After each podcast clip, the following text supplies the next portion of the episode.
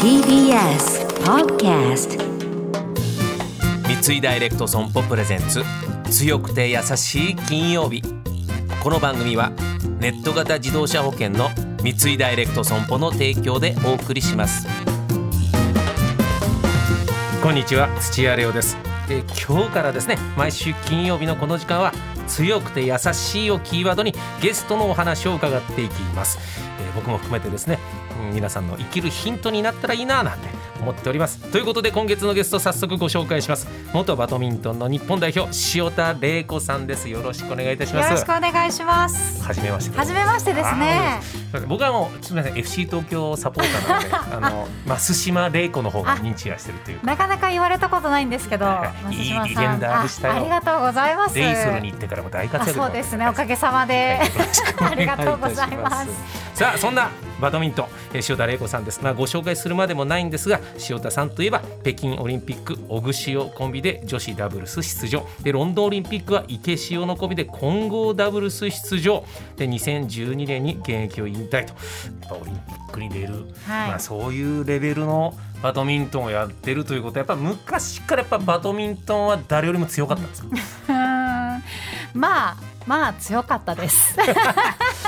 そうですね。はい。えちなみにすみません最初からですけどいつぐらいからバドミントンをやり始めたんです小学校1年生の時ですね。か、はい。はい、あのまあ母がもともとママさんのバドミントンクラブでやってたっていうのもあって、もう趣味ですよ。完全に趣味なんですけど、まあ、そういうのもあって結構体育館には連れて行かれてたんですよね。で、まあ、小学校1年生の時にうん。地域のクラブチームに入って、うん。まあ、練習を始めたのがきっかけですね。で最初は、から強かった。いやいやいやそんな全然全然。なんか1年ぐらいはなんかやっぱりどうしても小学校の時って、まあ、放課後遊びたいじゃないですか。そうですよ。結構なんかずる休みしたりとか、うんあのそんなにこう楽しく積極的にっていう感じではなかったんですけど、でしかもその練習が結構基礎練習がつまんなかったんですよね、はいはいはい。もう素振りばっかりやらされたりとか、ででも1 2年生とか3年生ぐらいからちょっとずつこう大会に出たりとかはい。するようになって、そうするとなんかちょっと勝てたりとか、うんうんうん。すんごいそれから楽しくなったんですよね。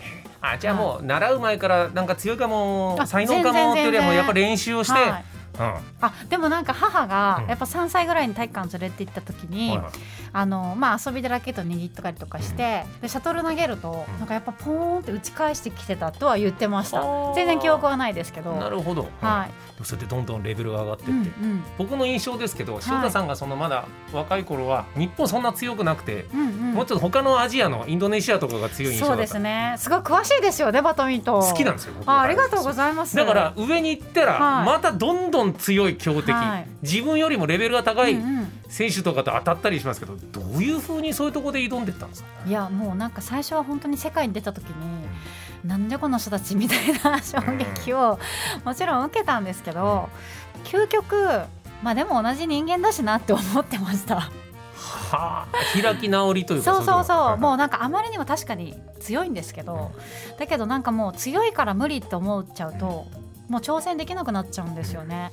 もうなのであの、まあ、もちろん練習も一生懸命やりましたしあのなんだろう目標を決めてしっかりとこうトレーニングをやったんですけど、まあ、さ気持ち的にはもう勝てないと思ったら本当に勝負にならないので、なんかその中でも、まあ、例えば5点しか取れなかったけど、はい。次は10点取れるようになったっていうだけでも、まあ、負けてもその5点で成長を感じるじゃないですか。はいはいはい。なんかそういう感じで少しずつ少しずつなんかこう世界との差を縮めてってでいずれそのなんか最初はこう目標だったものがもう絶対に勝ってやるみたいななんか尊敬する選手だったものがうん。ライバルになるみたいな、はなんかそういう感覚でしたね。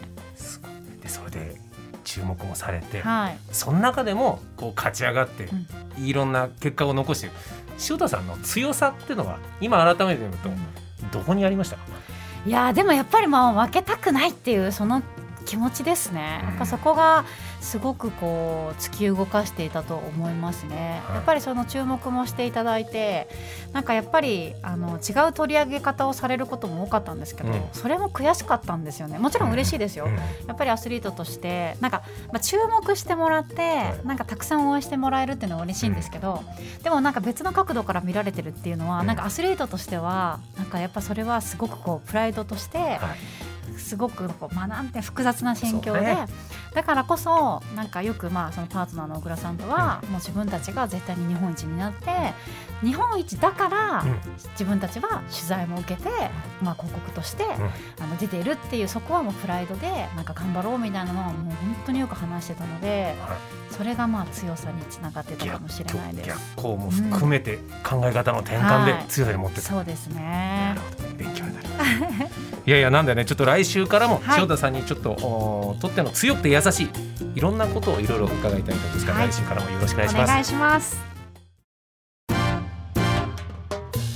三井ダイレクト損保プレゼンツ強くて優しい金曜日この番組は MS&AD インシュアランスグループの三井ダイレクト損保の提供でお送りしました。